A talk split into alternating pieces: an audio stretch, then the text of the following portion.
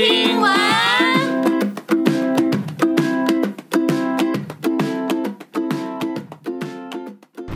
刘妹，便当买回来喽，来吃饭吧。你是无咧听我讲呢？你在看啥？哎哦，安静哦，你回来了。我在看那个，你应该知道啦，冰桶挑战的影片呢。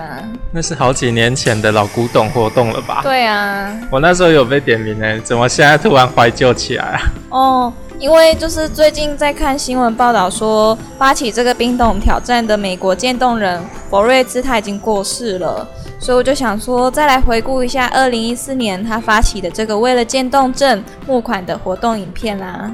啊，他过世了。嗯。不过你一讲，我就想起来当年的冰桶挑战风潮啊，在美国的名人圈疯狂引爆。哎，最有名的就是那个脸书的创办人马克·祖伯格，你应该也知道吧？还有就是微软的创办人比尔·盖茨啊，甚至是流行天后 Lady Gaga 也有来响应哦。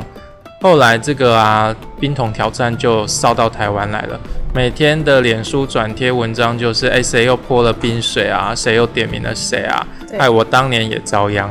是说，到底冰桶挑战的来龙去脉是什么啦？哼，你很夸张呢，你都已经参加了还不知道。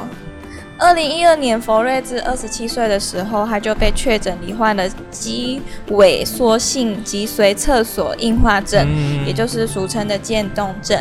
但很讽刺的是，这一年他刚获得了波士顿学院的棒球队队长，但是他没有因为这样子的原因丧志，他在二零一四年发起了为渐冻症募款的冰桶挑战。嗯，这个活动呢，在全球掀起了热潮。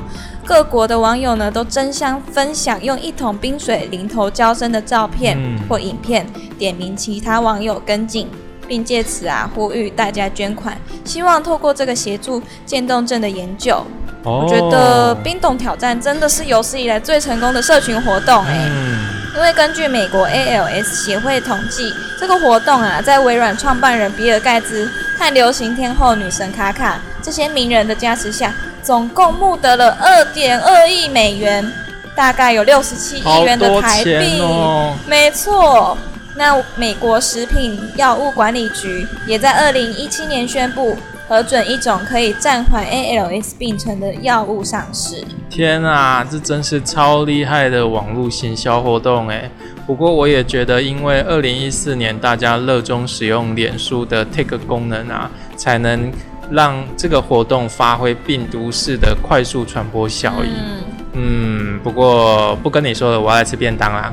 哎，安静！你刚刚是不是说你也有被点名参加冰桶挑战？你想要看，我才不要给你看，我早就删掉了。骗人！那么难得的体验，你一定还留着？快点啊，我要看。那你上脸书自己我要吃便当配影片，快多啦，一定很好笑。哎呦，卖差了。